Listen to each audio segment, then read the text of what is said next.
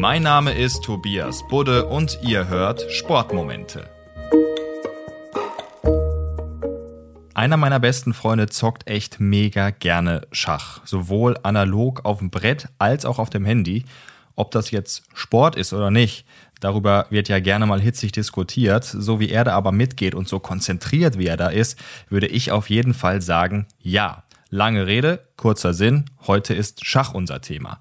26. Mai 1851. Das erste internationale Schachturnier fängt in London an und dauert tatsächlich eine ganze Ecke, nämlich bis zum 15. Juli. Schach an sich ist natürlich deutlich älter. Das moderne Schach entstand so um das Jahr 1475 herum aber eben das erste internationale Turnier am besagten Datum und das Ganze während der Great Exhibition, also der ersten Weltausstellung, die im Hyde Park abgehalten wurde. 16 Teilnehmer gab es, die spielten im K.O.-System gegeneinander und zwar ohne Schachuhren oder Zeitkontrollen. Also ich bin ja selbst total Laie, was das angeht, aber man kennt das ja aus Filmen oder so, wenn die Spielerinnen und Spieler dann immer auf so eine Uhr hauen, die neben dem Schachbrett steht. Die Regel ist eigentlich, dass wenn die Bedenkzeit überschritten wird, die Partie für den Spieler oder die Spielerin als verloren gilt. Bei Turnieren liegt die meistens so bei 120 Minuten für die ersten 40 Züge, beim Schnellschach zwischen 10 und 60 und beim Blitzschach nur fünf Minuten für das komplette Spiel. 1851, also beim ersten internationalen Schachturnier, lief das dann alles unter ganz anderen Regeln ab als heute.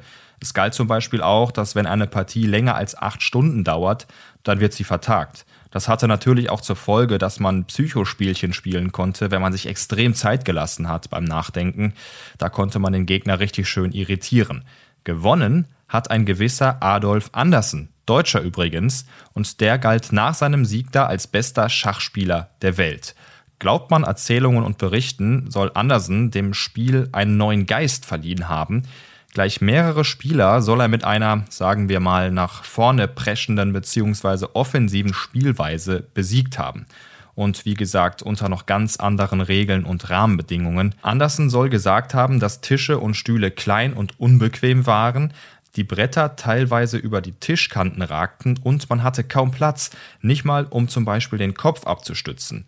Das Turnier aber dennoch ein Meilenstein in der Schachgeschichte.